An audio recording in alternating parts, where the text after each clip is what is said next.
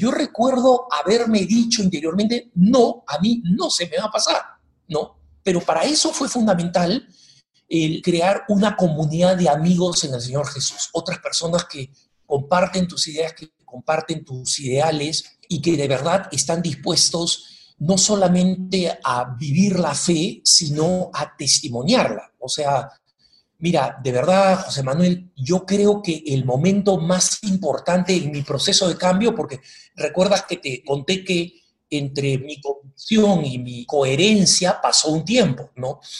Pero las cosas que más me acercaron a la coherencia fue el yo tener que dar testimonio. Cuando a mí me invitaban a decir, oye, necesitamos que tú vayas y des una charla a estos muchachos y hables de...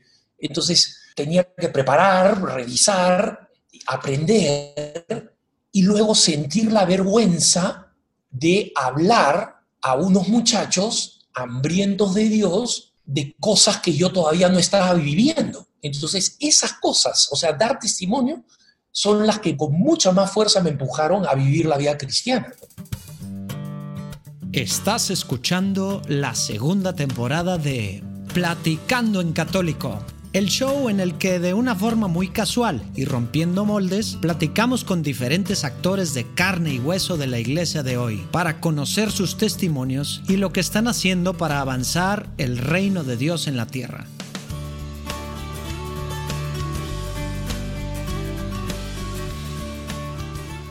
Oigan, pues les traemos ahora la platicada que tuve con, sin duda, el periodista católico más reconocido en el mundo hispano hoy, Alejandro Bermúdez, que es el director de Grupo ASI, todo lo que es ASI Prensa. También es director de noticias de EWTN en español. Es conductor de Cara a Cara en EWTN, que sale cada semana. Si no lo han visto, les, les recomiendo mucho.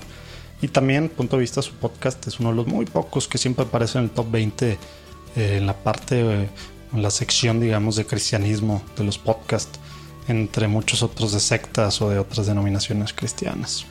Pues sí, muy pocos podcasts católicos para que se animen. Alejandro nos cuenta, pues desde sus primeros años en Perú, su encuentro con Dios, todo su caminar para decidir ser laico consagrado y lo que fueron los inicios de Así Prensa en los 80s. Literal, era un boletín a que ver ahorita el monstruo que es ahorita hace 40 años, pues cómo buscan las noticias, cómo iba saliendo, repartían, etcétera, etcétera. Y todo este proceso de así prensa que la verdad es padrísimo. Lo personal, aparte, yo soy fan de su estilo directo, sin tapujos, con la verdad de frente siempre, ¿no?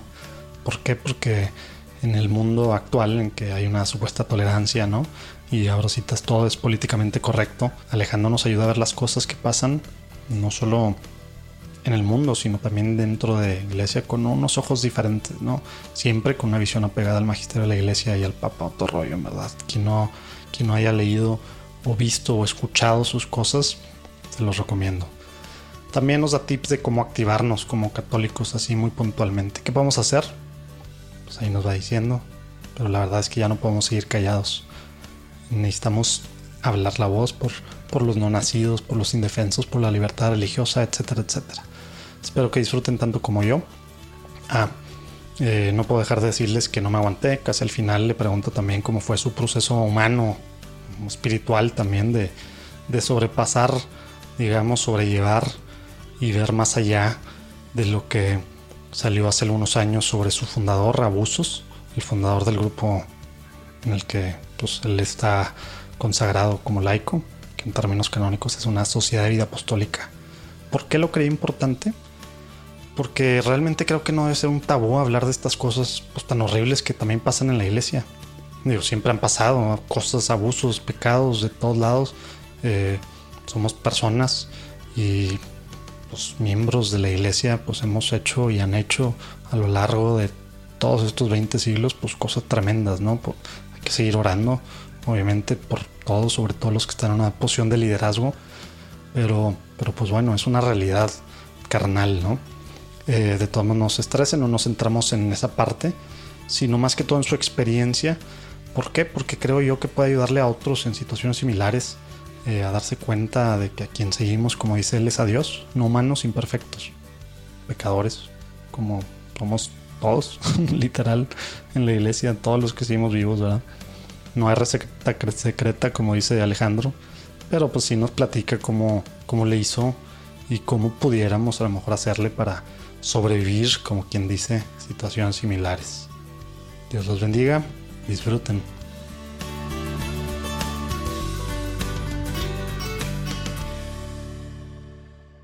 Alejandro, pues un gustazo estar aquí, aquí contigo.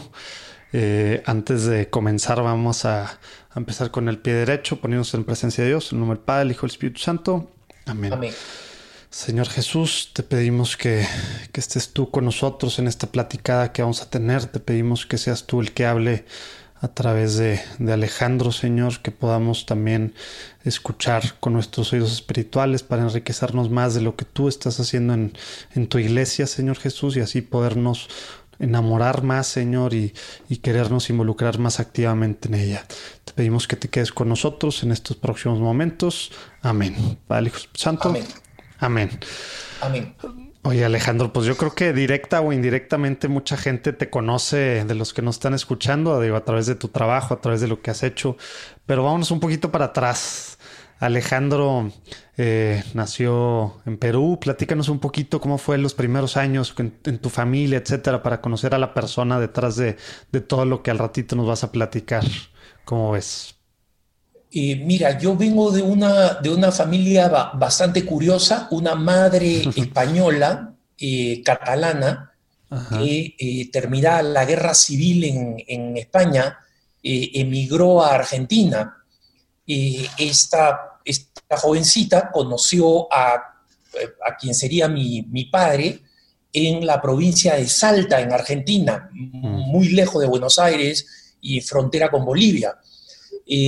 Ahí se conocieron, se casaron, tuvieron dos hijas. Mi madre fue a visitar a Perú a, sus papás que seguían trabajando para una empresa mm, dando vueltas por América Latina.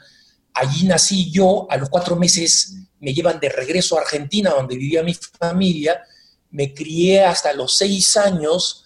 Mis papás eh, tuvieron dos hijas más, o sea que tenían dos argentinas y un peruano y dos argentinas, hmm. finalmente deciden emigrar al Perú cuando yo tenía seis años, tienen un hijo más, entonces eh, tenían dos mujeres argentinas, un hijo peruano, dos mujeres argentinas y un hijo peruano, seis en total. Hmm. Y nos criamos en el Perú con un papá que era no creyente y una madre no practicante. No fuimos puestos en escuelas católicas, que es lo tradicional, digamos, de, eh, la clase media peruana, eh, sobre todo en esa época, hmm. y, este, y fui criado eh, con, sin, ningún, sin ninguna formación religiosa, sin oraciones nocturnas, sin devociones en la casa, sin figuras religiosas. Y mi primera experiencia religiosa fue cuando en mi colegio, aunque era un colegio secular, en el estilo peruano, por lo menos de esa época, eh, me invitaron a hacer la primera comunión y fue mi gran mm. experiencia este, eh, religiosa, que después, digamos, entró en paréntesis. ¿De qué década estamos hablando? ¿Cómo? ¿De qué década estamos hablando? Eh, finales de los 60, comienzo de los 70. O sea, la cosa en, digo, toda Latinoamérica pues estaba complicada en términos políticos y luego también ahí había temas religiosos, pero aún así en una escuela no católica te dijeron eso, o sea, era normal, como dices, el tema de, de de, perdón, de, la de hacer la primera comunión. Acá en México eso suena súper extraño, ¿eh? claro, claro. No, eh, mira, este... Eh, yo sé que eso ha venido cambiando mucho últimamente con esta, esta paranoia de la eh, separación de lo secular de lo religioso, de la iglesia y del Estado, etcétera, etcétera, pero eh, creo que no hay escuela eh, secular o de cualquier tipo en el Perú que no te prepare por lo menos para la primera comunión, ¿no? Entonces, yo, yo, yo fui beneficiario de eso y esa fue mi gran primera experiencia religiosa, ¿no? Órale. Wow. Y luego entonces cuando dijiste hace ratito tu gran experiencia religiosa, o sea, si realmente tuvo un impacto, digamos, espiritual en ti o simplemente fue una cosita más. O sea, sí, sí algo completamente nuevo, pero, pero ¿cómo fue eso después de eso que pasó en, Alejandro? ¿Cómo estuvo? Bueno, mira, duró un, un, año y medio, una cosa así, fue muy intenso, ¿no? Este, mi familia no iba a misa, entonces yo trataba de cumplir con lo que me había comprometido de niño, este, hice la primera comunión eh, a los seis años, un año antes que el resto, porque eh, como mi mamá me había enseñado a leer y escribir, yo estuve avanzado en el colegio y terminé el colegio, este, la secundaria, eh, siendo el menor de mi promoción, eh, digamos más, más joven por esto, porque fui adelantado en el colegio, ¿no? Pero a los seis años tenía una idea muy clara de mis responsabilidades religiosas. Ahora, este, cuando ya pasé a un colegio este, secular eh, mucho más grande y este, con las amistades que tenía, obviamente lo religioso se eh, disipó completamente y llevaba una vida, eh, te voy a decir, medianamente inmoral, la de un adolescente joven de, mi edad en el, en el Perú, ¿no? Sí, normal. O sea, tampoco haciendo las graves cosas, pero pues salir normal para allá afuera, ¿no? Y luego, ¿cómo se da? Porque, bueno, antes de saltarnos a inicios de los ochentas, durante los setentas, ¿cómo se va dando ese cambio eh, o, qué es lo que pasa ya a lo mejor en tu adolescencia y tu juventud, Alejandro? Mira, es bastante repentino. Cuando yo estaba en el colegio, en, el Perú, eh, la educación se divide en primaria y secundaria, ¿no? Y secundaria son los eh, cinco últimos años que van de primero de secundaria a quinto de secundaria. De quinto de ah. secundaria ya sales para la universidad. Ya. Acá se separa con prepa, pero allá es todos juntos, ¿verdad? Sí, efectivamente.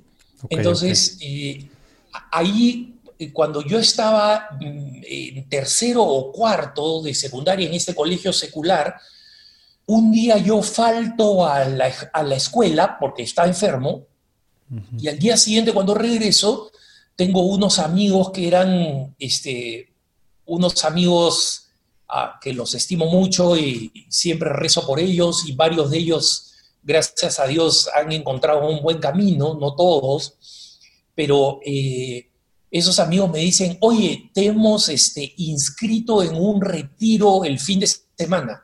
Entonces, no tenía idea de lo que era un retiro, pero estos este, les había parecido que una buena manera de hacer una, una, una, una broma o un prank, como dicen en Estados Unidos, era inscribirnos a los que no éramos los mejores este, alumnos en conducta, este, yo creo que con la intención de hacerle la vida miserable a los que daban el retiro, ¿no? Claro. Entonces, así terminamos el viernes ese en un tren, eh, me acuerdo que fue 2 de agosto.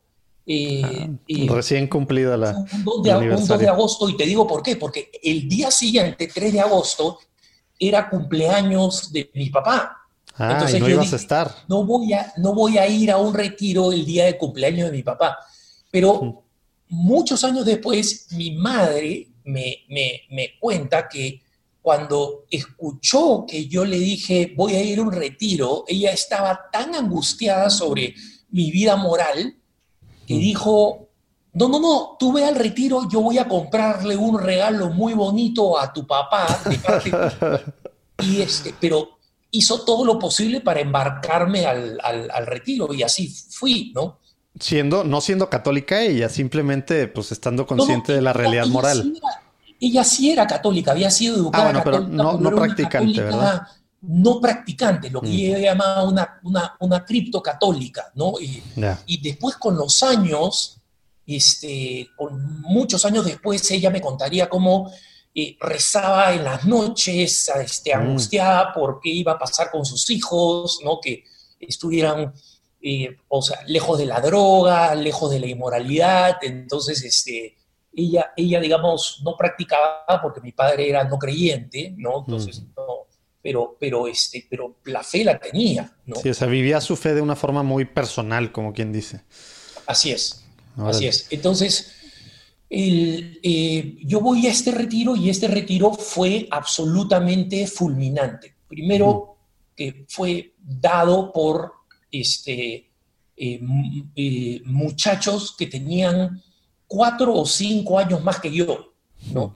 Entonces, salvo el sacerdote que nos fue a confesar y a celebrar la misa, todos, todas eran personas completamente relacionables para mí, ¿no? Claro. Eso era una de las cosas que más me sorprendían.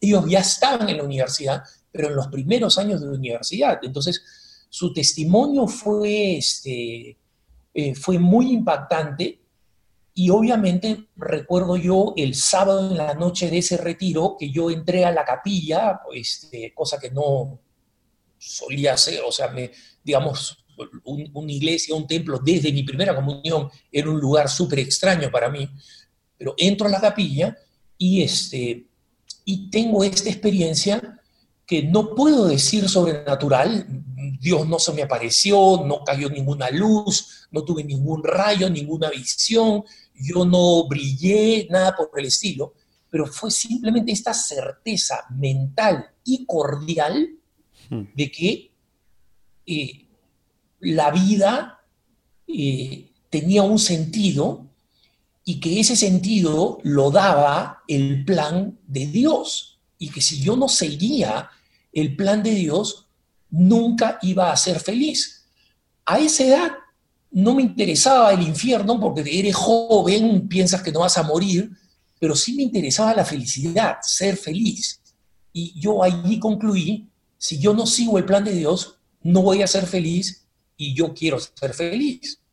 Oye, pero esto fue en una plática, fue en una oración, fue, o sea, o fue simplemente el todo el retiro. ¿no? Eh, mira.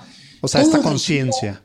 Todo, el retiro ayudó, todo el retiro fue, digamos, eh, cuando los jóvenes compartían qué es lo que está pasando en el mundo, hacia dónde estamos yendo, qué es lo que ha hecho Jesucristo por nosotros, este, el, todo esto fue contribuyendo, pero recuerdo que este, la cena del día sábado se atrasó hmm. y nosotros tuvimos como media hora libres para andar por esta casa de retiros que estaba a las afueras de Lima, eh, un poco cerca de las montañas, entonces en una zona relativamente bonita, con árboles, ¿no? Pero en vez de ir a pasear entre los árboles, yo me metí a la capilla. Y mm. esa media hora de la capilla creo que es uno de los momentos más decisivos de mi vida.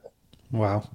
Oye, me llamó mucho la atención ahorita que dijiste cordial cuando decías del tema de mental, nunca me hubiera imaginado usar esa palabra pues de la forma o, nunca la había escuchado.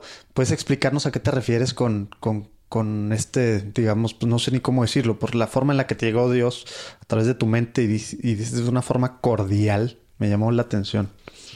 Eh, mira, yo eh, eh, obviamente cuando digo cordial me refiero al del corazón, ¿no? Una conversión del corazón y en consecuencia... Estás hablando de la raíz de la palabra ya. Claro, claro. O sea... Me fui por el otro lado. Así es, viene, viene, del corazón y como viene del corazón, entonces fue una certeza muy fuerte, porque mira, las cosas que aprendemos a veces las olvidamos. Y si no las olvidamos, alguien que creemos que es más inteligente que nosotros o que respetamos, viene con argumentos contrarios y, este, y, nos hace retroceder en las cosas en las que hemos avanzado en el conocimiento de la fe. Pero en este caso, cuando yo digo cordial, es que fue una certeza de la que yo me apropié, o si quieres verla de otra manera, una certeza que se apropió de mí. Hmm. Entonces, mira, de ese retiro a llevar una vida cristiana consistente, pasó una buena cantidad de tiempo. Yo no, yo, yo, no salí de ese retiro. Este, eh, Como es lo normal, ¿no? Cambiando radicalmente de vida, especialmente mis malos hábitos. Pero todas las cosas malas que hacía, las hacía sabiendo que las estaba haciendo mal, arrepintiéndome, doliéndome, porque yo sabía dónde tenía que ir. Entonces era una cuestión de tiempo y fue efectivamente cuestión de tiempo en la cual mi vida este, se fue alineando con esa certeza que yo adquirí ese sábado en ese retiro. Oye, a ver Alejandro, a lo mejor te voy a hacer dos, tres preguntas pegaditas porque yo creo que para entender un poquito más, eh, el, ¿quiénes organizaban el retiro? Y dos, en esta parte, o sea, ya sé que eran chavos y demás, ¿no? Jóvenes, pero en esta parte que dices del tu proceso saliendo de, ¿tenías alguna especie de acompañamiento por parte de ellos, de alguien o alguna dirección espiritual o alguna comunidad de algo? ¿O cómo tú, sabiendo lo que estaba mal, pero pues luchando contra eso, estabas solo completamente? Platícanos un poquito, a lo mejor es la misma respuesta para todas estas preguntitas, ¿no? Mira, eh, era un grupo muy, muy joven que había nacido hace muy poco y es el, grupo que hoy en día es una sociedad de vida apostólica de, derecho pontificio, al mm. cual yo pertenezco como consagrado, mm. que se llama el Sodalicio de Vida Cristiana. Lamentablemente, eh, el nombre, eh, como, como tú puedes saber, o muchos de los que te escuchan pueden saber, es un nombre, un nombre muy asociado hoy en día a escándalos, porque finalmente hace unos siete años se descubrió que nuestro fundador, que todavía está vivo, fue un abusador este, sexual, eh, psicológico y físico, ¿no? Y eso este, fue devastador para la sociedad de vida apostólica a la que yo pertenezco. Mucha gente dejó la comunidad, muchos fueron este, eh, enjuiciados ante la ley peruana, no, no yo, yo eh, pero este, en esa época éramos un grupo de jóvenes aventureros, entonces estos, estos muchachos habían organizado este retiro prácticamente de la nada, o sea, no era una cosa formal, era simplemente la necesidad de llegar a otros jóvenes y compartirles lo que ellos habían aprendido. Entonces, mira, eh, las, las charlas que nos dieron, las pláticas que nos dieron, no eran de gran calidad, el lenguaje no era el más sofisticado, este, algún, algún taco, como dicen ahí los españoles, escapaba por ahí cuando hablaban, porque eran absolutamente genuinos, y eso fue lo que me impactó. Yo creo que un retiro formal, especialmente considerando que yo era bastante eh, lo, que más tarde, eh, eh, lo que más tarde se diagnosticó como hiperactivo, ¿no? Este, a, mí no me hubieras podido tener sentado en una charla formal larga, ¿no? Pero como hacían estos, estos muchachos mayores que yo, era integrarte mucho en el diálogo, entonces eran, eran mm. charlas que tenían mucho, mucho diálogo. Entonces, eso, eso creó este contexto, esta situación donde yo escuchaba y decía, tienen razón, tienen razón, yo veo el mundo así, la crisis que describen es real, este, y, cuando hablaban de, Jesucristo y de su valor redentor, yo regresé a mi experiencia de primera comunión, que fue esa certeza de que Jesús sacramentado es verdad, ¿no? Entonces, fueron todas estas conexiones, ¿no? estas cosas em, un poco eh, eh, curiosas como Dios actúa para eh, juntar eventos, episodios, recuerdos, personajes, y simplemente porque nosotros sabemos que, Dios es como un, como un sastre que, que teje el proceso de conversión a, tu medida, a tu talla, ¿no? Oigan, interrumpo esto para pedirles que, me digan qué piensan de un proyectito personal muy cercano a mi corazón como papá, que siempre he traído el rollo ahí de cómo ver que desde chiquitos mis hijos tengan, pues, como quien dice, acceso a Dios. Obviamente mucho es a través del ejemplo, pero también tienen que empezar con prácticas eh, de piedad, como dicen, eh, empezar a orar, empezar a platicar con Dios, que se den cuenta lo que ser agradecidos, pedir, etcétera, etcétera, ¿no? Entonces, eh, abajo pueden ver el link. Si no, pónganle en Spotify, iTunes, donde quiera que escuchen. Oración de la noche para niños y por niños. Es un icono verde. Si no, ahí abajo sale. Y bueno, ahí escuchen. El trailer dura 7 minutos. Explico yo con mi hija un poquito qué es este rollo. Y luego la idea es que cada una de las oraciones, que ya ponemos una, eh, pues 3 minutos más o menos. La cosa es que es una mini guía así para, para quien tenga una familia con hijos chiquitos para que se den cuenta, no tenemos que esperarnos hasta que estén grandes. Y al revés, igual que muchas otras cosas, tenemos que empezar desde chicos para que se vayan pues, fortaleciendo espiritualmente desde chiquitos, ¿no? Hay formas, esperemos que, que esta guía pues de algo sirva, ¿no? Ahí me dicen qué piensan. Dios los bendiga. Oye, pero entonces este grupito de personas, de chavos con los que tú habías empezado eh, pues a conocer de una forma más personal por la forma en la que guiaban, digamos, las conversaciones, más que dar charlas, ¿hubo, hubo, hubo relación con ellos en este proceso después? ¿O, o tenías acompañamiento de un padre? Porque muchos, digo, no, nos escribe gente pues de todos lados y de repente no sabemos ni qué decirles y aunque acá hemos estado nosotros, pues bueno, eh, en comunidades o en inicios de cosas, digo personalmente o a través de nuestros papás, algunos, etcétera, o amigos, como que el, tema de, de regresar de un retiro y saber cómo después eh, sobrevivir, por así decirlo, porque pues sí, la flama cuando regresas es grande, ¿no? Pero el tema de en el día a día, con todos nuestros pecados y vicios y, malos hábitos, como dices, eh, seguir eh, pues caminando hacia donde debemos de y no regresar a, a donde estábamos, tal cual, como que híjole, es tan difícil, ¿no? Entonces por eso me interesaba saber esa parte, cómo, pues fue, cómo fue tu caminar, ¿no? Mira, la comunidad de amigos fue fundamental. La comunidad de amigos fue fundamental. Yo recuerdo que yo este, em, regresé el domingo eh, por la tarde y fui a buscar a mi mejor amigo del barrio, que estaba, o sea, en la esquina de mi casa. ¿No? Lo fui a buscar. Y este y él me ofreció este, algo para consumir que yo ya había decidido dejar de consumir, ¿no? Este, y entonces este, él me miró con una sonrisa sardónica y me dijo, mira, yo también este, fui a un retiro en mi colegio. Él sí estaba en un colegio católico, yo no. Entonces este, él había tenido su retiro y me dice, pero ya vas a ver que en una semana se te va a pasar, ¿no? Entonces yo me acuerdo que por lo que te explicaba, cómo mi convicción había sido mental y había sido cordial, o sea, había sido de mi corazón, yo recuerdo haberme dicho interiormente, no, a mí no se me va a pasar, ¿no?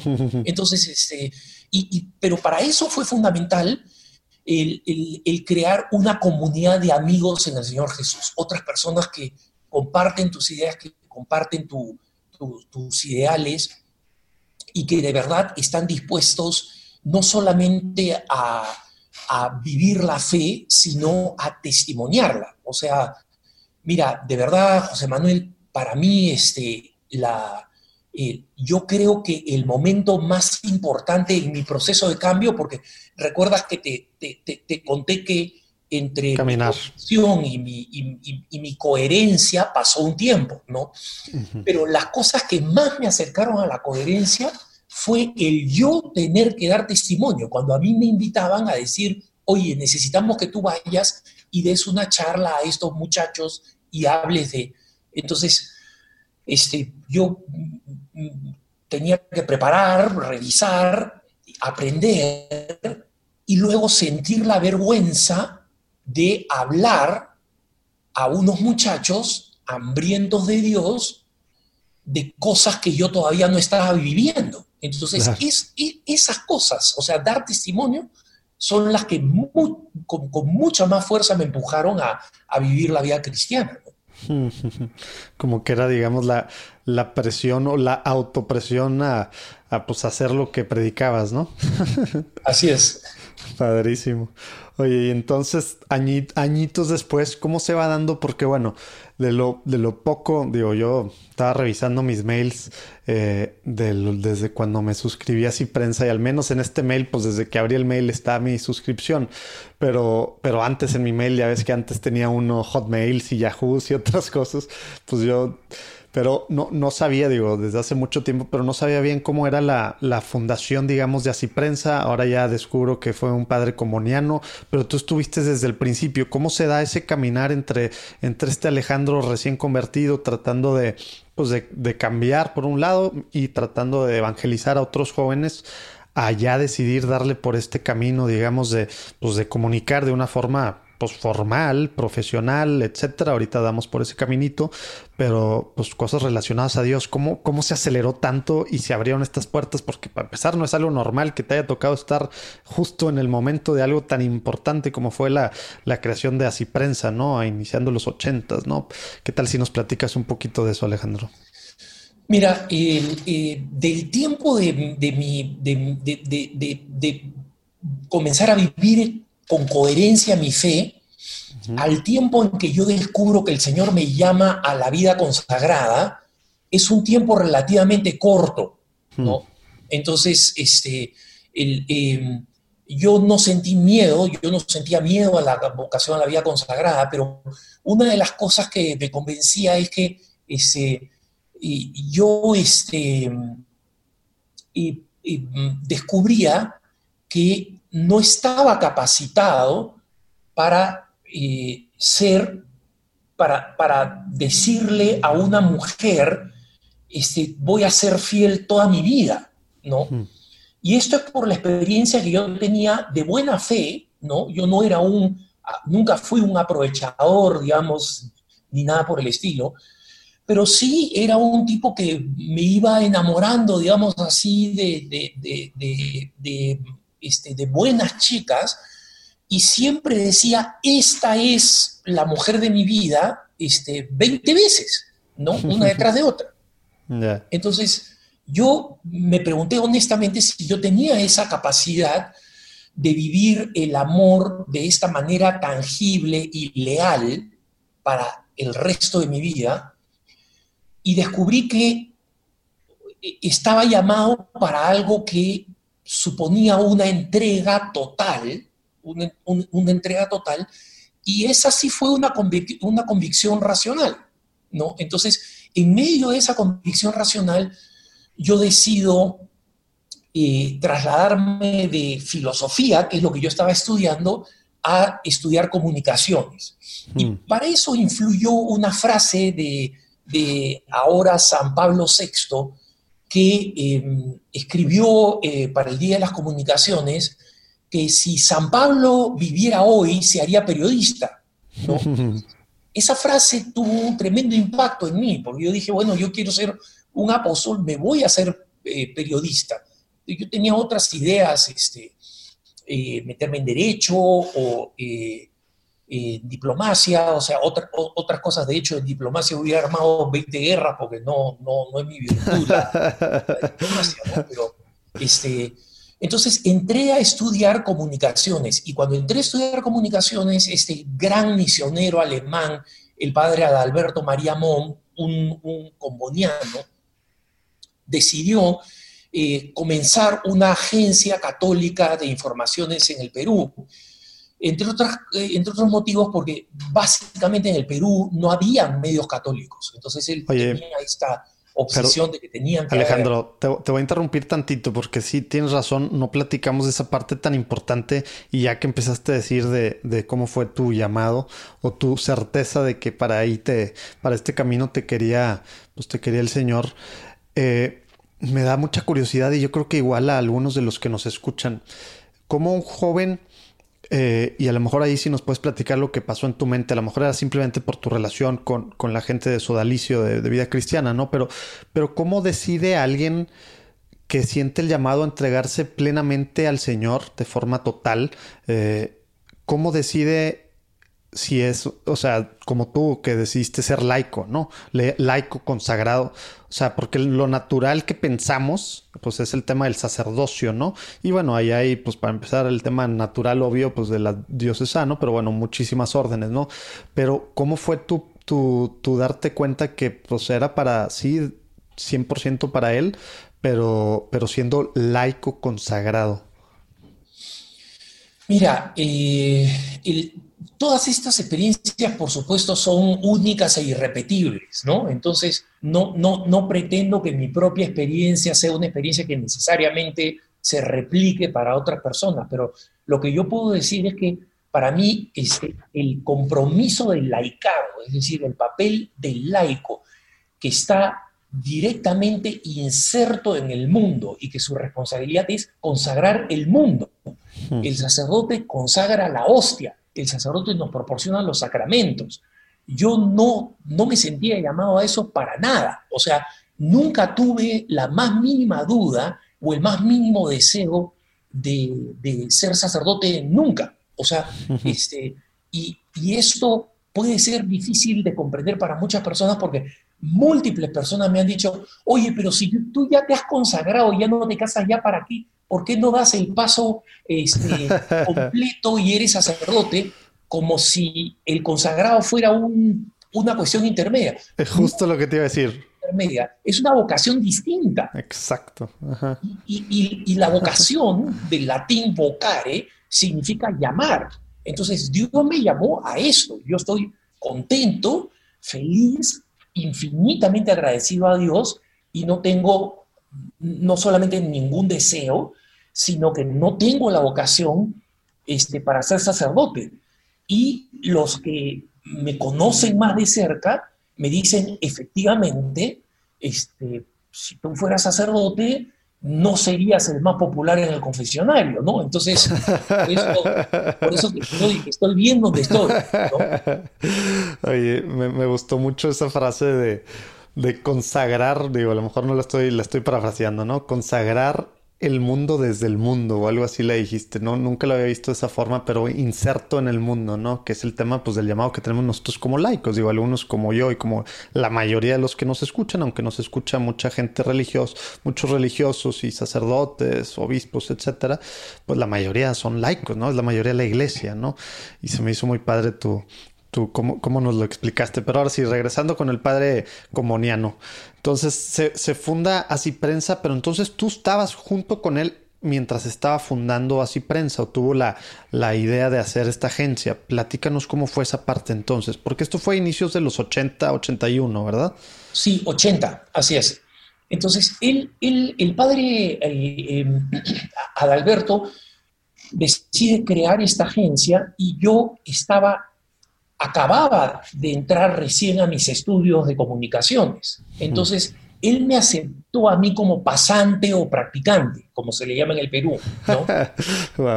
y, entonces yo iba a la universidad hasta relativamente tarde, eh, eh, digamos, de la mañana a, algunos días 4 de la tarde, otros días 6 de la tarde, y de ahí recién iba a la agencia y comenzaba, eh, comencé ayudando eh, ordenando archivos, ¿no? Eh, recordemos que esta es una época donde no solamente no había internet, no habían computadoras, toda era máquina de escribir, entonces las noticias que nos llegaban nosotros las teníamos que escribir y poner en archivos para ir teniendo un archivo que se fuera construyendo poco a poco de tal manera que cuando la agencia necesitara en el futuro información adicional sobre algo, nosotros tuviéramos un buen archivo que consultar. Como una, como una hemeroteca propia o algo así. Claro. Oye, y, el periódico, o sea, era físico un periódico o era una revista o cómo era en sus inicios? Era, era, un, era un boletín físico, era un boletín que nosotros... Este, semanal, mensual. Escribíamos, era semanal, mm. era un boletincito que eran literalmente hojas escritas al, al, frente y al revés, ¿no? Y que engrapábamos en una esquina, las doblábamos en tres y poníamos la dirección y la estampilla y las mandábamos por correo. Entonces, el, el, breaking news católico tú lo ibas a leer 10 o 15 días después, ¿no? Entonces, que era lo normal en esa época, ¿verdad? Claro.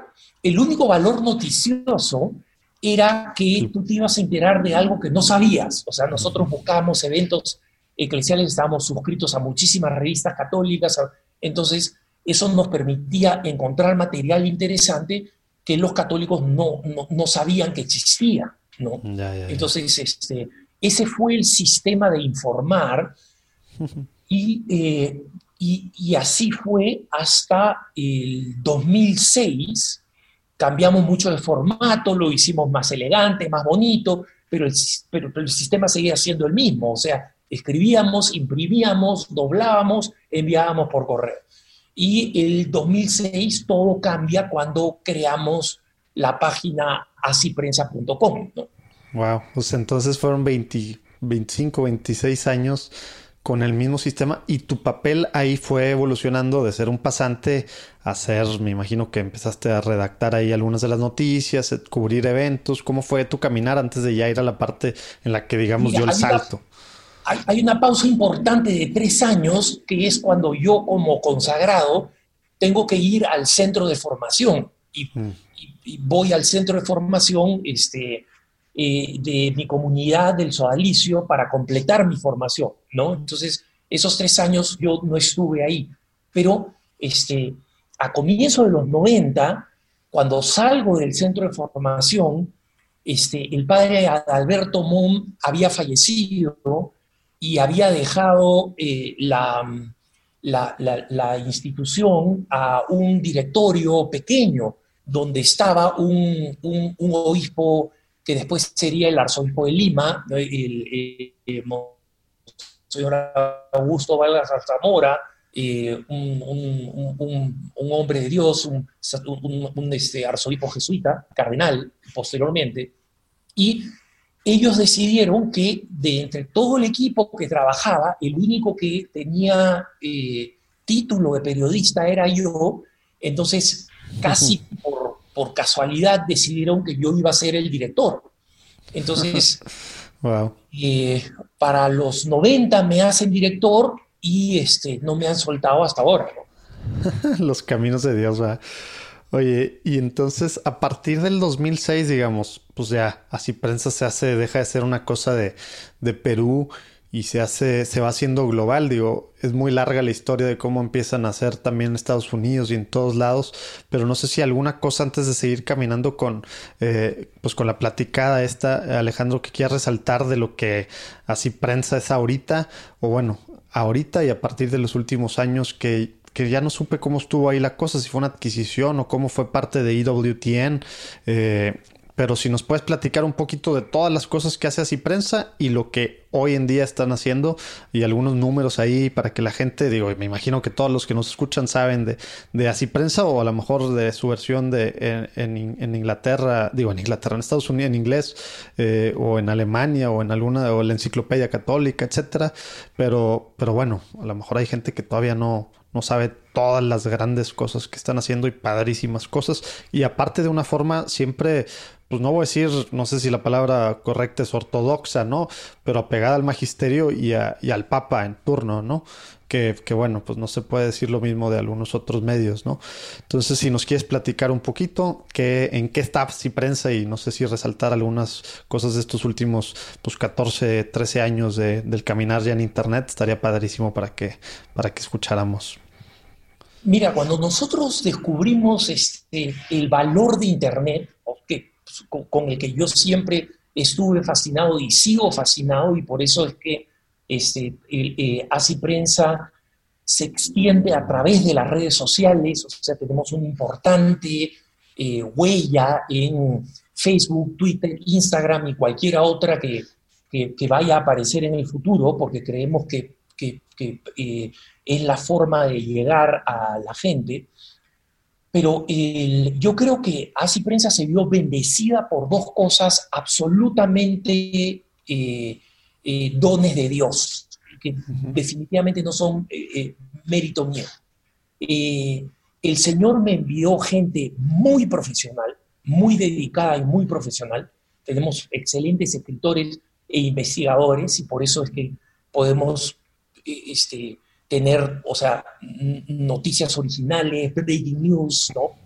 este, y por otro lado, gente tecnológicamente muy capaz. Y, José Manuel, mira, alguna de mi gente detrás de la tecnología de ASI Prensa y de todo el grupo ASI son personas que han querido ser, a las que les han ofrecido ser reclutadas por empresas norteamericanas del Silicon Valley. Eso es, para que tengas una idea de lo bueno que son, ¿no?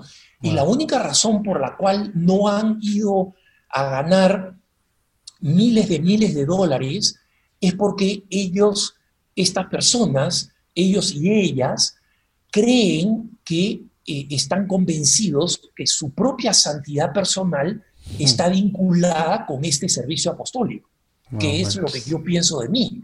Yo creo que cuando me encuentre con Dios, eh, Dios me va a preguntar qué hiciste con ASI Prensa y con todo el grupo ASI, ¿no? Entonces, no es un trabajo distinto de mi esfuerzo de santidad. Entonces, ASI Prensa inmediatamente un, arzobispo norteamericano este, eh, muy bueno y muy santo, inmediatamente me invitó a crear la edición en inglés, me ayudó a levantar los fondos para eso, a replicar la tecnología.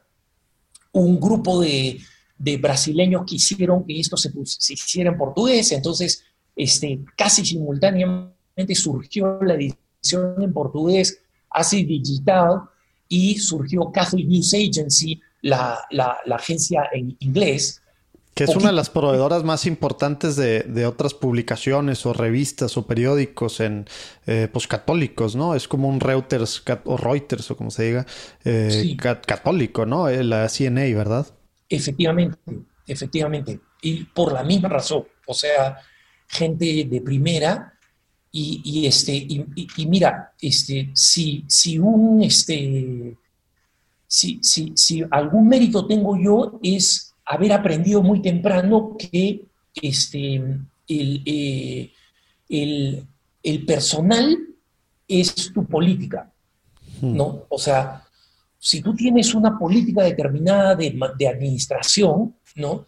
Esa política determinada de administración no va a ser un conjunto de conceptos, sino tiene que ser un tipo de personas.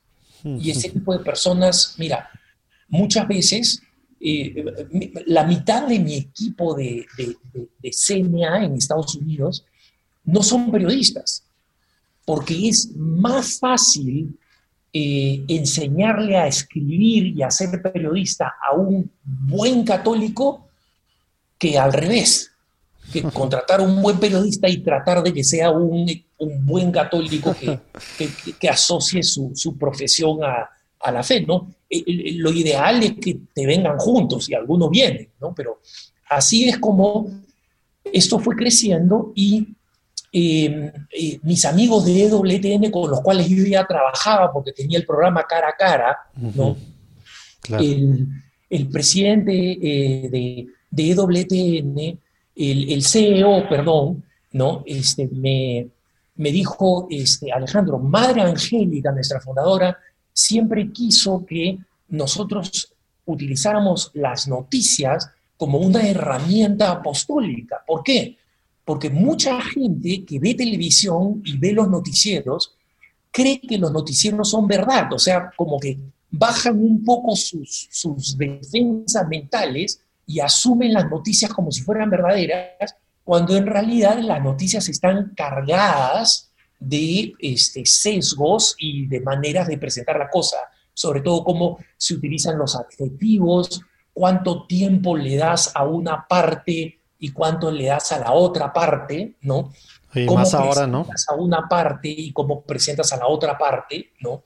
Este, entonces, ese, em, el, el, CEO me dijo, nosotros no queremos inventar la pólvora, tú ya tienes una organización, este, ¿qué te parece si fusionamos y, los adquirimos? Entonces, yo lo pensé, lo discerní y este, curiosamente, esta conversación la tuvimos no en Estados Unidos, la tuvimos en un evento al que nos habían invitado a ambos en la Basílica de Guadalupe los dos, cuando terminamos de hacer el acuerdo verbal y nos damos la, mano para entrar a la última misa de la basílica esa noche, nos damos cuenta, miramos hacia arriba y estamos a los pies de la estatua de San Juan Diego. O sea que el acuerdo entre EWTN y el grupo ASI este, se hizo bajo el auspicio de San Juan Diego y el, paso inmediato que dimos fue asistir juntos a la última misa de aquella noche en la Basílica de Guadalupe a los pies de Nuestra Señora. O sea que es una función para siempre.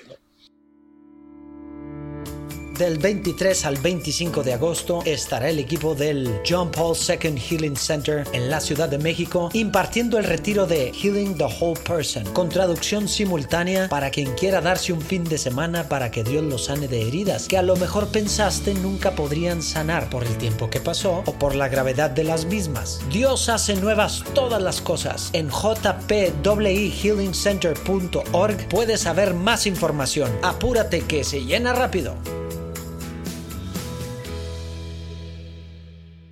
Y aparte, digo, parte de lo que se me hizo padre es que así prensa pues sigue, ¿no? Simplemente es parte, como quien dice, de, de IWTN, pero pues así prensa con su logo, con su marca, con su ya reconocimiento en el mundo hispano, pues sigue muy fuerte y sigue pues haciendo cosas iba a decir igual que siempre, pero sé que cada día están tratando de hacer cosas de una forma mejor, ¿no? Y más ahora, como tú dices, que se necesita que haya noticias también, pues basadas en la verdad y también con un punto de vista católico, ¿no? Que tanta falta más que todo ahora, con tanta polarización, sobre todo en las noticias, para todos lados hay, ¿no? Pero bueno, pues, pues digo, padrísimo entonces lo que nos platicas. Eh, oye, eh, quería, digo, ya, ya ha sacado varias veces ahorita eh, de forma medio que en broma, Alejandro, el tema de, de, cómo, de cómo a lo mejor dices algunas de las cosas y por lo mismo se te complicaría ser, ser padre, etcétera. Pero eso mismo, tu forma, pues a lo mejor muy directa eh, de decir ciertas cosas, eh, de escribirlas o decirlas en, en, tu podcast que tienes casi diario, pues bueno, te te ha te ha traído críticas de, pues, tanto de ultraconservadores que, que ahora están, pues bueno, haciendo mucho ruido últimamente, sobre todo, eh, y también pues del otro lado, aunque creo que más de, de, pues, de ultraconservadores, ¿no? Por así decirlo.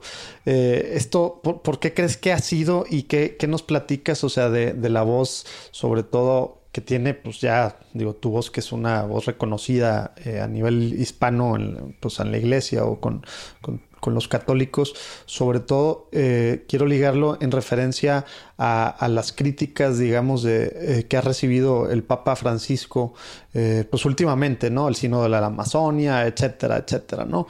Este, ¿qué, qué nos dices de, de esa parte de, de, de, por qué, digo, tu voz que es importante está, está hablando, pero por qué hay que hablar y ponerse como tú te has puesto, ¿no? ¿O por qué hace falta algo así? Ya no sé si me hice mucho bolas con, mi pregunta. Espero que haya sido claro. Si no me dices y, y te la aclaro. Y mira, José Manuel, nunca he pensado en términos de estrategia de política eclesial, honestamente, ¿no? este, creía que eso valía la pena cuando era más joven, ¿no? Este, mucho más joven, con los años en este, en este trabajo y en este servicio he entendido, yo tengo que, eh, yo, tengo que decir la verdad y tengo que decirla con la máxima caridad posible. Pero hay esta relación profunda entre caridad y verdad, donde los católicos tenemos que entender que la caridad no son necesariamente buenas maneras, eh, están relacionadas con la buena manera, pero a veces confundimos la caridad con decir, no, pase usted adelante, no, pase usted adelante, cuando, cuando ese... o, esta, o esta falsa tolerancia, ¿no? E, efectivamente, no, no, o sea, la caridad es la virtud teologal suprema que nos debe llevar al cielo. Entonces, decir la verdad y decirla de la manera más clara posible, y para que sea clara hay que evitar este, ironías injustas, acusaciones, agresiones, pero de la manera más clara posible para que la gente sepa, para que la gente sepa y sepa que es verdad. Y si no le gusta, entonces que trabaje con su conciencia, ¿por qué no le gusta? ¿Por qué no le agrada? Entonces, mira, yo no tengo ninguna agenda con, por ejemplo, este, el grupo que ha eh, eh, preparado el documento de trabajo del, del Sino de la Amazonía, que es este, un documento catastrófico. lo he dicho más de una vez, lo he dicho en EWT de Noticias, lo he dicho en mi podcast, es un documento catastrófico, porque fue encomendado a un, básicamente un grupo de presión en Brasil que ahora niega que ellos fueron los encargados de hacer el documento de trabajo. Aparte. Entonces, no tengo ninguna agenda personal contra ellos, pero que el documento que han hecho es un documento pésimo y da un pésimo punto de partida para nuestros obispos para poder trabajar en el sí, ¿no? Este, es verdad, y lo tengo que decir, ¿no? O cuando veo este, este, los, eh, hermanos eh, cismáticos o semisismáticos diciendo que este papa no es el verdadero, que este, no se han cumplido con las condiciones canónicas para que este papa sea, que Benedicto sigue siendo el papa. O sea, estas personas eh, no las juzgo, no sé si mienten de mala intención o si creen lo que dicen de buena fe. De una forma u otra, lo que dicen es errado y falso. Y yo lo tengo que aclarar. Entonces, no tengo una agenda, oye, hoy día me voy a, hoy día me he levantado con ganas de meterle un y mañana se lo voy a meter a la derecha. No, no, funciona. La verdad. Cuenta, ¿no? Así es. es, es y, y como tú sabes, buena parte de mis, de mis puntos de vista o, de eh, mis programas cara a cara de preguntas y respuestas, por ejemplo, son dudas que vienen de hermanos que me preguntan. Entonces, sí, tú estás aclarando. Claro, más obligación tengo yo para decirles la verdad porque están sufriendo por la falta de verdad. Claro. Oye, y de igual forma, digo, cuando ha sido necesario, eh, también ha sido, pues digamos, ahí sí más crítico, pues de gobiernos que atentan o contra la vida, sobre todo en Latinoamérica, ¿no? O contra la vida o contra temas, pues digamos, de libertad de culto o temas relacionados a, practicar nuestra fe católica. En esta parte, digo, quería, digo, tú lo haces, pues de tu posición en la que estás, que es muy visible, pero, pero no sé si nos puedas platicar un poquito qué idea o algo que nos puedas decir a, a los que pues somos acá, digamos, estamos en nuestra trinchera por cualquier lado que somos la mayoría de los católicos, eh, ¿qué podemos, sobre todo en estos años tan importantes que, que, hay, pues digamos, presidentes para un lado y para otro, y congresos para un lado y para, para otro, haciendo una cantidad de tremendas cosas, eh, ¿qué podemos hacer? O sea, ¿qué, ¿qué, sí puede ser efectivo? O bueno, pues es ir a las marchas o es orar, o sea, ¿qué, qué, has visto tú con tu amplia experiencia cubriendo, pues en estos que son casi, pues, casi 40 años, ¿no? Eh, cubriendo esto.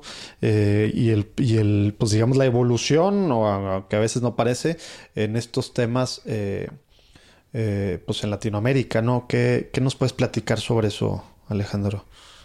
Mira, José Manuel, ese, el, muchos años atrás, eh, especialmente en América Latina o España, digamos, donde los obispos eran representantes de toda una institución, y eran parte, digamos, del sistema de poder, y no lo digo de manera despectiva, eran parte, digamos, del sistema de poder. Sí, la, realidad, el sistema histórico y pues ya, ¿verdad? Así es.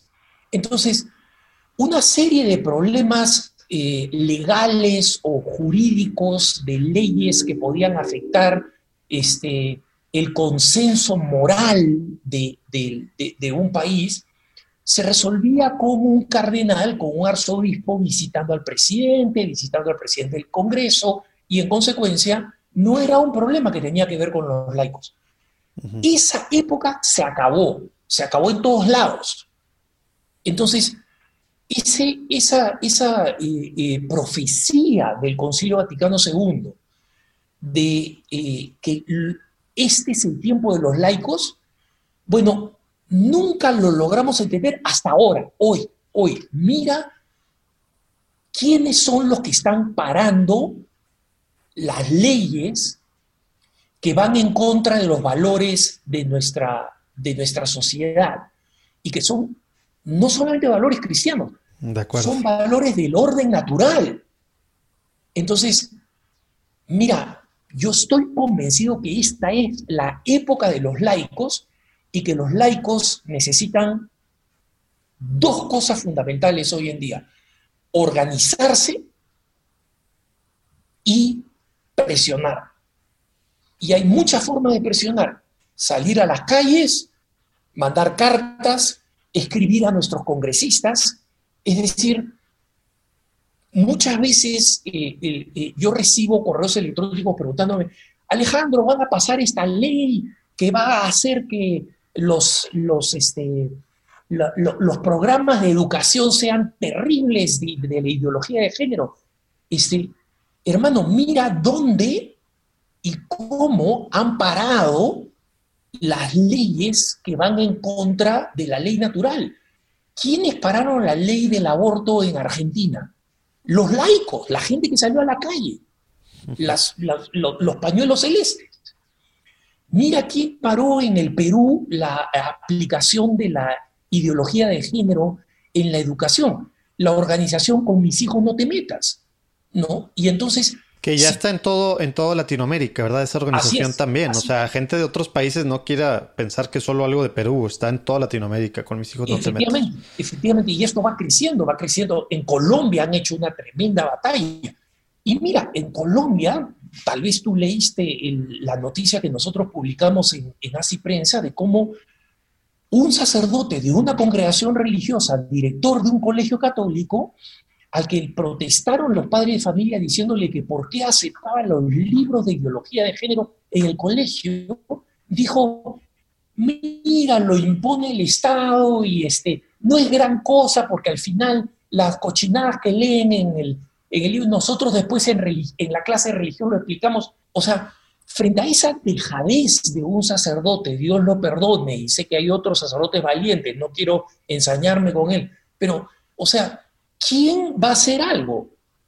Resulta que va donde el obispo y el obispo dice, no, mira, es de una congregación religiosa, entonces tienes que ir a su provincial. Entonces vas donde el provincial, el provincial te dice, bueno, él mira, ya consiguió este, la aprobación de esto. Entonces, dos cosas, hermano o tú y yo nos dejamos pelotear, ¿no? Que nos manden de un lugar a otro, o actuamos, o armamos una marcha, o hacemos una denuncia. Yo consulté con un abogado católico en Colombia para ver cómo era la legislación y dijo, ese sacerdote no tiene ninguna obligación ante el Estado de aceptar este, este eh, programa. Y si es que este sacerdote se mete en problemas con el Estado, que me llame a mí, que yo lo represento pro bono. ¿Te das cuenta? O sea, los laicos, esta es la hora de los laicos, nosotros somos la última barrera que hay entre la civilización y el caos total de quienes quieren promover el aborto, la ideología de género, este, la agenda LGBT, eh, QRSP, como tú sabes, tiene ahora 10.000... Este, Cada año tiene más letras. El abecedario completo detrás, ¿no? Este, entonces, este es el momento de los laicos, que, y, creo que cada uno se tendría que preguntar, ¿qué estoy haciendo yo y qué puedo hacer? Bueno, ahí en los show notes vamos a poner eh, ligas a algunas de estas organizaciones y a lo mejor también algunas de estas notas eh, que acabas de platicar, Alejandro. Pero pues evidentemente digo, si ha funcionado, entonces algo que a veces ah, hay marchas, marcha por la vida, marcha por esto, lo otro, denunciar firmas, sí funcionan esas cosas y es lo que ha funcionado entonces, ¿verdad? Porque sí, hasta acá en mi ciudad, en Monterrey, hace bueno, el año pasado, eh, de una familia pues muy católica, cinco hijos, eh, o seis, cinco, muy cercanos. Eh, igual, lo que, lo que dices, en una pues, congregación de religiosas, igual, los libros de la SEP, que es la Secretaría de Educación Pública, con cosas y demás, y lo estaban dando ahí en la... Decidieron sacarlos y hacer homeschool, que pues es toda una aventura con cinco hijos, ¿no? Pero pero pues fue una forma medio radical de responder, pero pues así es como tenemos que responder porque aún está impregnado esto y a veces como tú dices, a lo mejor es porque ni sabía el padre, se le hizo fácil, se le dio flojera o lo que sea, pero pues ya está metido en, en muchos temas católicos, escuelas católicas, etcétera, ideología de género y demás, ¿no? Pero bueno, ahí vamos a poner algunas de las notas. ¿Aceites y ceras católicas para la barba o el bigote? Pues sí, Catholic Balm tiene desde algunos años aceites, jabones, etcétera, etcétera, que nos recuerdan el ser católicos. Todo esto pues por sus diferentes opciones de aromas, por ejemplo a Crisma, que nos recuerda sobre nuestra promesa al bautizarnos, o a uno que le llaman el catecúmeno, que tiene aromas de incienso, por ejemplo. Y aparte con todas las ventas apoyan misiones padrísimas. Si se meten a su página, para empezar van a ver muchas fotos de padres, sacerdotes, barbudos, bueno, también laicos, católicos barbudos que los usan, pero también hay otros productos para mujeres, aunque empezaron como un tema para hombres, hay muchas cosas. catholicbalm.com, catholic como católico, balm es B-A-L-M, le tomamos en nuestras show notes, ahí sale, y aquí abajo si le dan también sale, catholicbalm.com. Podemos, o algunos dirán debemos consumir y apoyar lo católico. Catholic Balm.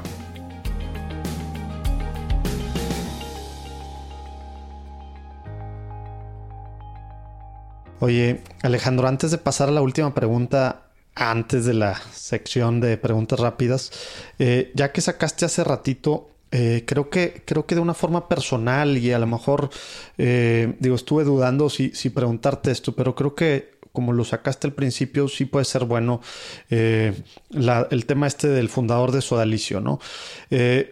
fue ya hace siete años, pero ¿cómo, cómo Alejandro y los que se quedaron, eh, que todavía son parte de esta, de esta, de esta sociedad de vía apostólica, eh, superan esto?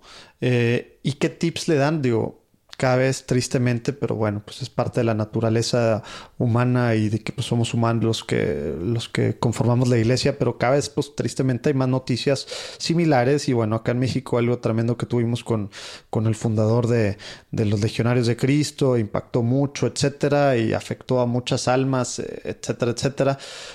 ¿Cómo, cómo, cómo es esa, ese proceso?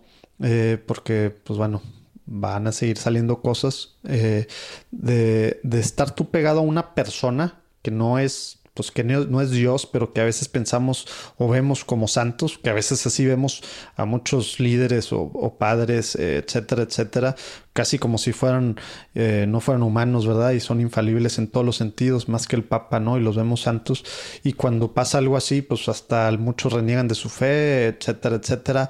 ¿Cómo fue ese procesito? Si nos puedes platicar y qué hizo que Alejandro siguiera adelante por la fe católica, ¿verdad? Digo, por, su fe, pero aparte con, con, el sodalicio, ¿no? ¿Y qué le puedes decir a gente que, pues, que está pues pasando, a lo mejor no en este momento, pero estos últimos momentos en una situación similar en, pues, en la iglesia, ¿no?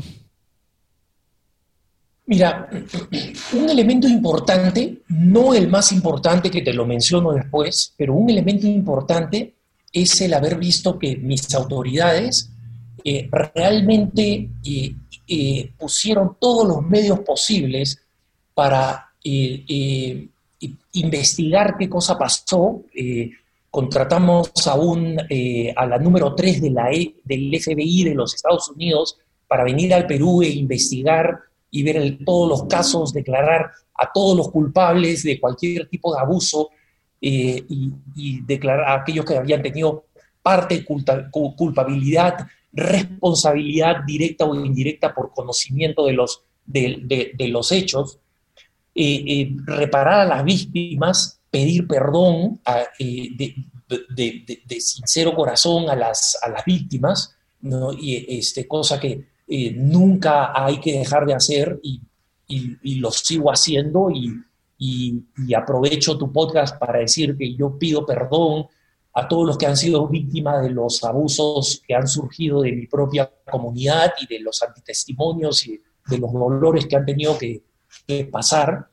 Eh, entonces, ver a mi comunidad con un auténtico espíritu de reforma y de transformación este, ha sido ciertamente algo que me ha alentado y me ha acompañado en estos momentos de profundo sufrimiento, profundo. No, me puedo imaginar.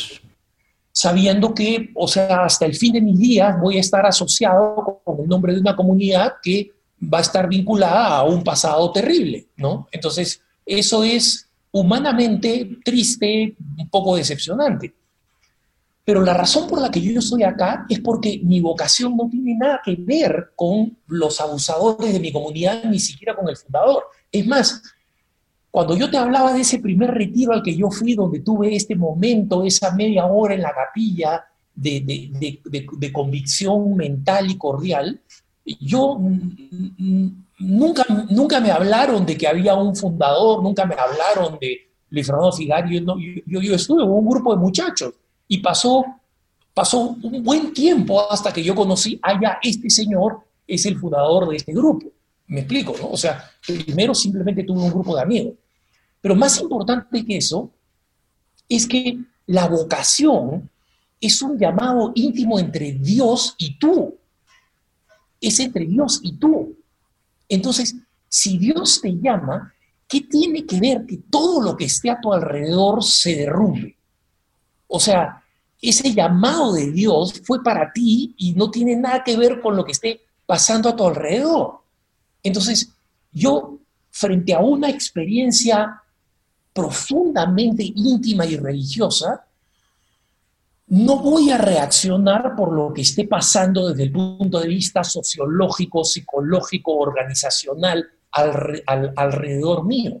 Que me puedo imaginar que aún sabiendo eso y la certeza que tú dices en tu corazón, pues humanamente ha de ser pues tremendo o, este desconcertante por todos lados. ¿no? Yo creo que digo, va a haber gente que nos escucha que ha pasado a lo mejor por algo similar a diferentes niveles, ¿no?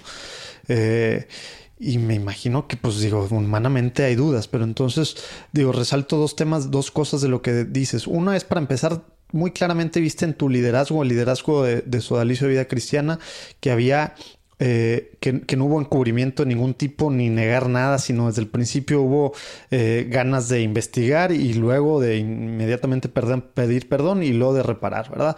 Esencial, que a veces tristemente, digo, hemos aprendido mucho como iglesia, ¿no? Pero pues tristemente esto pues no pasaba o no era común, eh, no, no fue común en, décadas pasadas, ¿verdad? Si no se tendía a, pues a lo mejor sin querer o sin pleno conciencia lo que estaba naciendo, pues medio que ocultar, encubrir, ¿no? Eh, entonces, bueno, ese tema fue, fue uno. Y dos, entonces, este, esta forma de, de, de, ver el llamado, que pues es como es, ¿verdad? El llamado no te lo hizo, no te lo hizo un fundador, no te lo hizo una persona, te lo hizo Dios. Pero ¿Cómo, ¿Cómo, fue este caminar, digamos, eh, para superarlo? Y qué, ahora sí, prácticamente, ¿qué, ¿qué, recomiendas así tratando de aterrizarlo de una forma más concreta para quien esté viviendo o haya vivido y a lo mejor no haya superado algo que pasó a lo mejor hace muchos años este, eh, similar? ¿Qué, ¿Qué, podrás recomendarle en este proceso, digamos? Porque hay una parte de duelo humano, ¿verdad? Eh, y luego otra parte, pues, espiritual, que pues es de la que uno se trata de aferrar, pero la mente, la carne, pues bueno, ahí como tú sabes se mete muy, pues muy de forma muy dura, ¿no? Entonces, eh, ahora sí te dejo hablar sobre qué, cosa concreta o más práctica ¿no? nos recomiendas en, este, en esta fase, digamos. mira, eh, eh, José Manuel, no tengo una fórmula, ¿no? Este, digamos, para mí fue muy importante este, apoyarme en mis hermanos de comunidad, ¿no? en, mi comunidad. Yo vivo en Denver, mis hermanos son este, excelentes, hacen un trabajo maravilloso con el cual yo estoy vinculado, que es para este, eh, un, apostolado para la atención de personas sin techo. Entonces, trabajar para los más pobres de los pobres aquí y, y ver a mis hermanos y ver su ejemplo y apoyarme en ellos fue muy importante pero esa fue mi manera. Yo lo que he visto es que, eh, es que cada uno carga su cruz de una manera distinta, ¿no? Pero si pudiera sacar alguna lección eh, general, digamos así, eh, yo sugeriría humildemente dos cosas. Primero, refuerza tus, tu, tu, vínculo con Dios, ¿no? Y ese vínculo con Dios no necesariamente va a ser satisfactorio, o sea, no necesariamente vas a sentir consuelo. No esperes el consuelo, recuerda a los grandes santos, o sea, este, Santa Teresa de Jesús, 40 años de aridez, ¿no? Entonces, hay que ser conscientes de que, o sea, hay que, hay, que apegarse a Dios eh, y eh, ser hermanos que han recibido muchos consuelos y sé de otros, como quien te habla, que no, digamos, o sea, eh, desde el punto de vista emocional. Pero la cercanía de Dios es muy importante. Y segundo, las amistades en, eh, la comunidad. y muchas veces, o sea, muchos de mis amigos generacionales, es decir, que entraron conmigo a la comunidad, etcétera, no están en mi comunidad. Mi comunidad, yo soy uno de los mayores y mis hermanos de comunidad que son excelentes son un poco más jóvenes, pero este, yo me aseguré de mantenerme en contacto con mis hermanos viejos, estén en, en Italia, en Brasil, en, asignados en cualquier lugar, y tener siempre alguna ocasión de encontrarnos físicamente o hablar por Skype o bromearnos por WhatsApp, pero siempre mantenernos en contacto, este, compartiendo, abriendo nuestro corazón, porque Mira, la, la, soledad es el, y el aislamiento es el lugar donde la amargura va a tener éxito y se va a convertir en el principal y predominante sentimiento. Eso ofusca la razón y finalmente terminas diciendo qué cosa hago acá. y cuando consume. tú dices qué cosa hago acá, ya te has olvidado de que fuiste llamado por Dios. Ya, sí, perdiste sentido de la versión vertical de esto. Oye, Alejandro, pues digo, gracias por platicarnos de esto que a veces todavía, digo, no como hace 15 años, 20 años, pero todavía sigue siendo un tema tabú, sobre todo en países como los nuestros, ¿no? Latinoamericanos. En Estados Unidos yo que escucho muchos podcasts, de hecho soy fan de uno de, de, de ahí, de Denver, de, de unos padres de The Companions of Christ.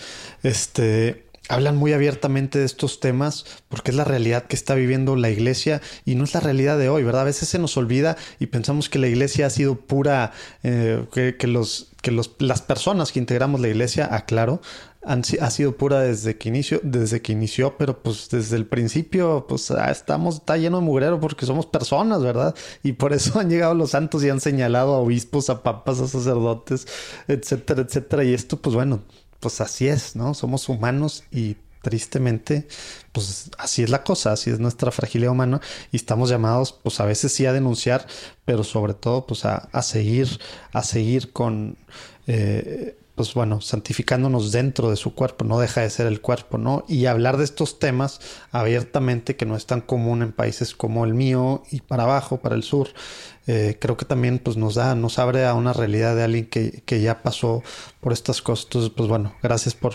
por aceptar esta, estas preguntas, a lo mejor no, no, tan, no tan cómodas, yo creo que sí, sí les sirven a mucho. Oye, pasando a la última pregunta, este, Alejandro, antes de, antes de irnos a la, sección de preguntas rápidas, ¿qué le puedes eh, decir? ¿Qué, ¿Qué, le recomiendas? O no sé cómo, cómo decirlo a gente que, pues, que nos escucha, que quiere pues así como tú que, querías, que sentiste después de las palabras de Pablo VI, de San Pablo VI, que todavía no me acostumbro a decirlo, eh, a pues a, a, un apóstol, digamos, en los tiempos de hoy, o a gente que tiene otros tantos proyectos que tienen que ver directamente con su fe, con el ser católicos, y pues ven tanta adversidad y no se animan. Eh, y ahora, pues bueno, con todas las facilidades para bien y para mal que hay eh, con el Internet, etcétera, ¿qué le puedes decir para alguien, sobre todo Latinoamérica, ¿no? Que, que, a lo mejor hay otros países en los que, eh, como Estados Unidos, etcétera, que, que, más abiertamente puede de una forma profesional, como decías al principio de la platicada, hacer cosas para Dios. Eh, pues hay gente en otros países que no nos terminamos de animar, por más que sintamos que es algo que, etcétera. No sé si algún tip o algunas palabras de ánimo o qué, puedes decirle a, la gente que trae ideas para hacer cosas para Dios en, estos países de habla hispana. Mira, yo les diría, combatan dos fuerzas enormes que hace que los laicos seamos culpables por omisión de no defender la fe y no predicarla y anunciarla y no defender el orden natural en el ambiente eh, eh, eh, público, en el ámbito público. Y son la pereza y la mm. cobardía. Yo estoy, mira, hasta la coronilla de correos electrónicos que me dicen, oye, en mi parroquia nadie hace nada. Oye, si nadie hace nada, comienza a hacerlo tú, pues. O sea, ¿de, qué te quejas de todos los demás cuando tú eres consciente que algo se debería hacer, ¿no? Y mira, no todos tenemos que iniciar un apostolado, pero todos podemos adherirnos, asociarnos a un apostolado, a una batalla. y, tenemos medios muy fáciles, tenemos los medios de Internet, tenemos este, las asociaciones que ya existen, podemos llamar y preguntar cómo podemos colaborar, cómo podemos unirnos, cómo puedo sacar a mi familia a una marcha a favor de la vida. O sea, hay muchas cosas que nosotros podemos hacer. Y si tú lo puedes hacer, lo puedes hacer, y no lo haces, entonces ten en cuenta que esa es una decisión moral y eso significa que el día del juicio te van a preguntar por qué no lo hiciste. Porque querías tener tu pancita acomodada en, el sofá, eso no va a ser una buena excusa ante Dios, ¿no? Entonces, te decía, la pereza y la cobardía.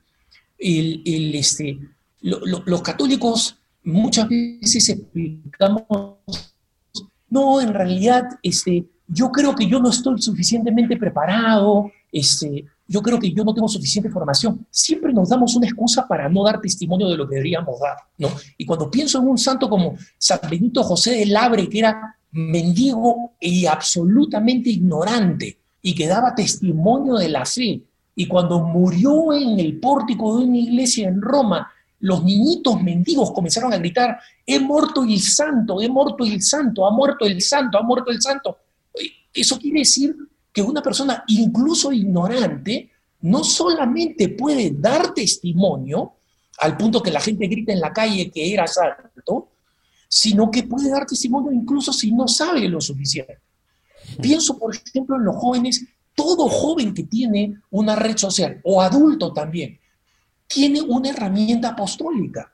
Entonces, yo te pregunto, en Facebook o en Instagram, solo quieres publicar fotitos de cómo pones trompita de pato en, Instagram, o puedes seguir cuentas católicas excelentes como Catholic Connect, Catholic Convert, etcétera, etcétera, que tienen excelentes este, memes, testimonios, lo que se te ocurra, que tú puedes replicar en tu cuenta y hacer un poco de apostolado pero a la gente le da vergüenza de que me identifiquen como católico, ¿no? Prefiero que no, no me da vergüenza que unos desconocidos, incluyendo algún depravado, me vea en traje de baño, pero me da vergüenza poner un meme donde está Jesucristo. Mm, mm, mm, no sé si explico esta terrible contradicción, ¿no? Entonces, mi recomendación final, como digo, es, hermano, examínate. ¿Eres cobarde? ¿Eres perezoso? Esos dos son vicios de los cuales vas a tener que dar cuenta, elimínalos, comprométete y actúa como un laico comprometido. Wow, muy bien. De esto nada más vamos a poner ahí en los show notes. De hecho, la platicada, el podcast que tuvimos con Siskia y también link ahí misión y todo lo que está haciendo eh, en estos sentidos de evangelizar en las redes y también de lo que acabas de, de, platicar que me sonó una frase que nos dijo el padre Caro eh, que todavía no sale, pero yo creo que va a salir antes de este episodio, eh, que somos muy católicos a veces, pero no somos nada cristianos, ¿no? Entonces esta parte que dices, como que me, sonó algo que dijo él, ahí también vamos a poner la, liga. Oye, bueno Alejandro, ahora sí vamos a la, a la parte de, preguntas rápidos. Eh, ahí tal cual a bote pronto lo que lo primero que se te venga.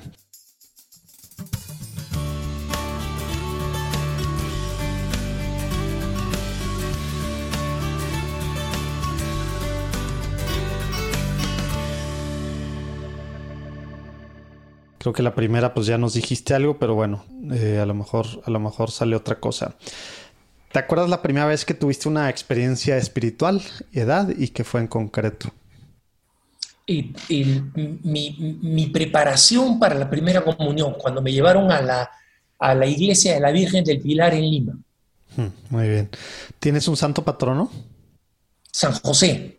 Ah, mira, pensé que ibas a decir San Pablo por, por el tema de comunicaciones. No, le debo todo a San José. San José es el hombre. Le debo todo a San José. Oye, vamos a, yo creo que va a ser bueno que separemos ahí. Yo creo que últimamente, sobre todo, al menos en la segunda temporada de Platicando en Católico, ha salido por muy diversas razones y cada quien tiene la suya muy personal y particular. San José como patrono y yo que bueno, así me llamo, como que nunca me había imaginado eso y a lo mejor, bueno, yo tengo mucho que descubrir en, su persona. Qué bueno que, está saliendo tanto. Algo, algo me quiere decir Dios. Oye, Alejandro, ¿qué, significa ser católico hoy en día?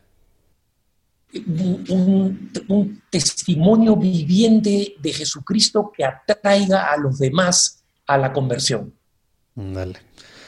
Oye, ¿tienes alguna oración que te guste orar rezar seguido que nos puedas compartir. Digo, puede ser una ejaculatoria o algo, alguna oración que, que, pues, que de forma eh, seguida hagas?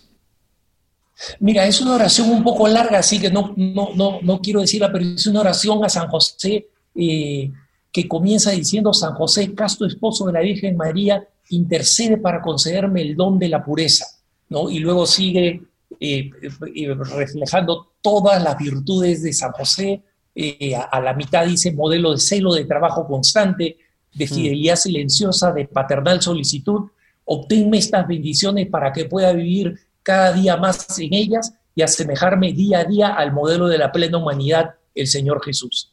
Amén. Pues si no la puedes compartir, por ahí la, publicamos también. Perfecto. Oye, qué buen tip práctico, algún tip práctico que nos puedas recomendar a, a los católicos que quieran ser santos hoy en esta sociedad. Dices tú, ¿sabes qué?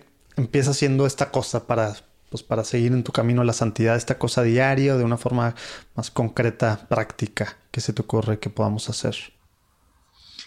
Mira, la adoración eucarística, hmm. el rosario y una, y, una recomendación sapientísima que me dio un sacerdote al que quiero mucho y que ha influido mucho en mí, que es mira a todos como Jesús los miraría desde la cruz.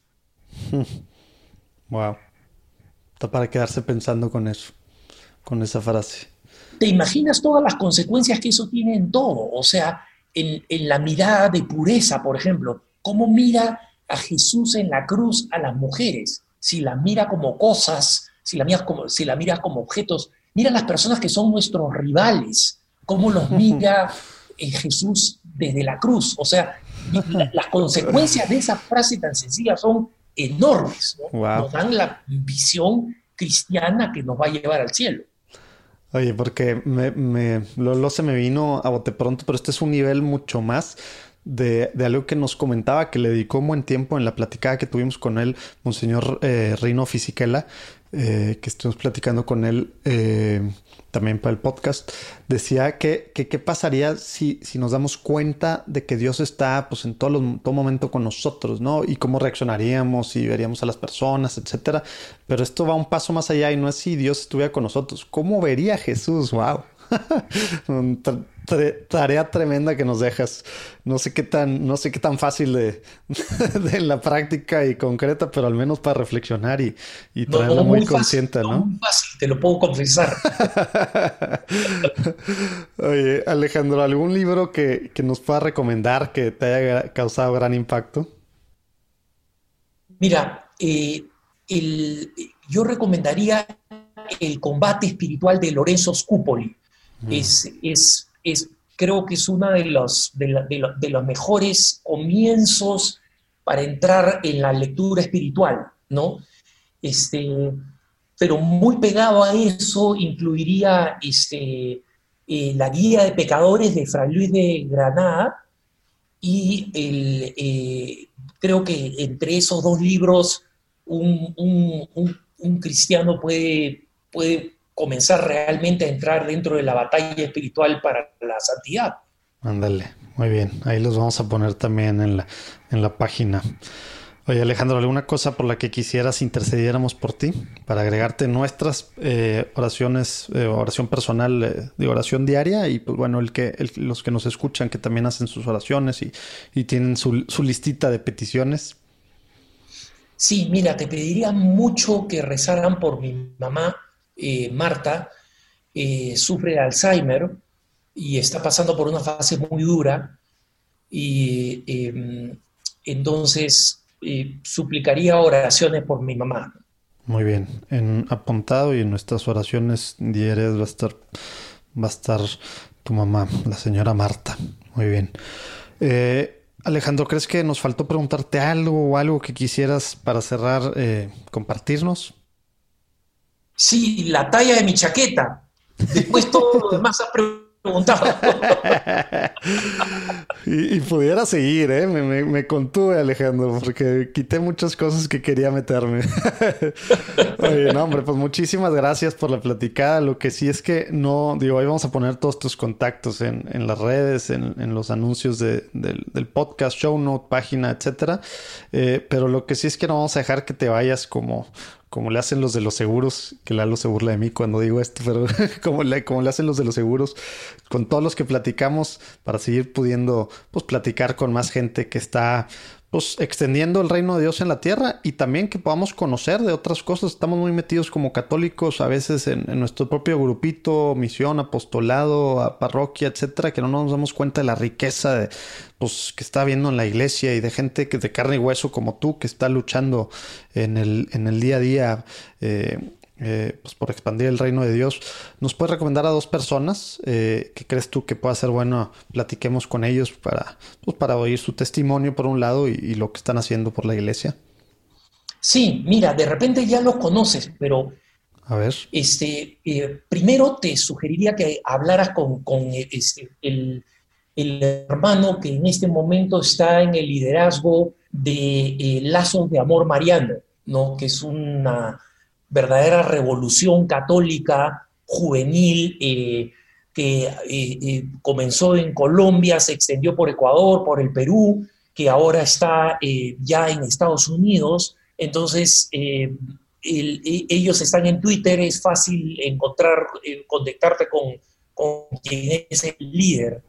Y, mi otra sugerencia es... Sabes que, este, de hecho, nada más time out, sí hace, pues hace no sé cuánto, ya ves que pues con este tema tengo que estar ahí taloneando a gente y buscando. Los contacté hace no mucho, yo creo que fue en junio o en julio, directamente también, eh, o sea, de, al, que creía yo que era el, correo personal de él.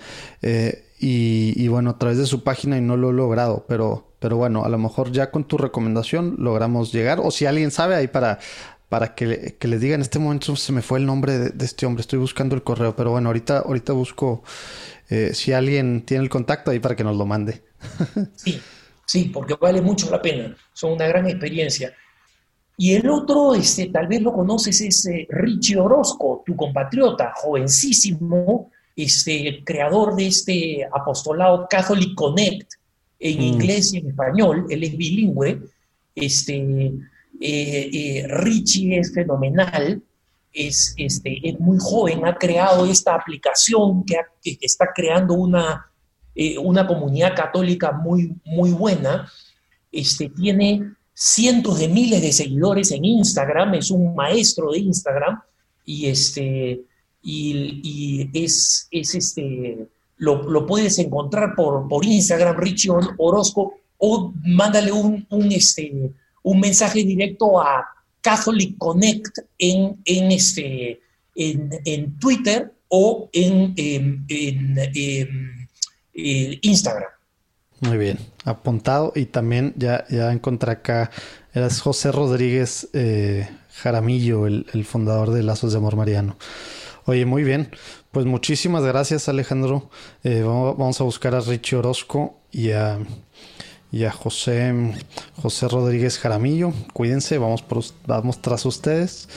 Eh, y pues bueno, agradecemos mucho la, la platicada, este espacio que nos dedicaste, un buen, un buen tiempo para que gente pues siga conociendo lo que, lo que personas de carne y hueso están haciendo hoy en día buscando la santidad y aparte pues bueno, eh, construyendo, construyendo la iglesia de Dios en la tierra.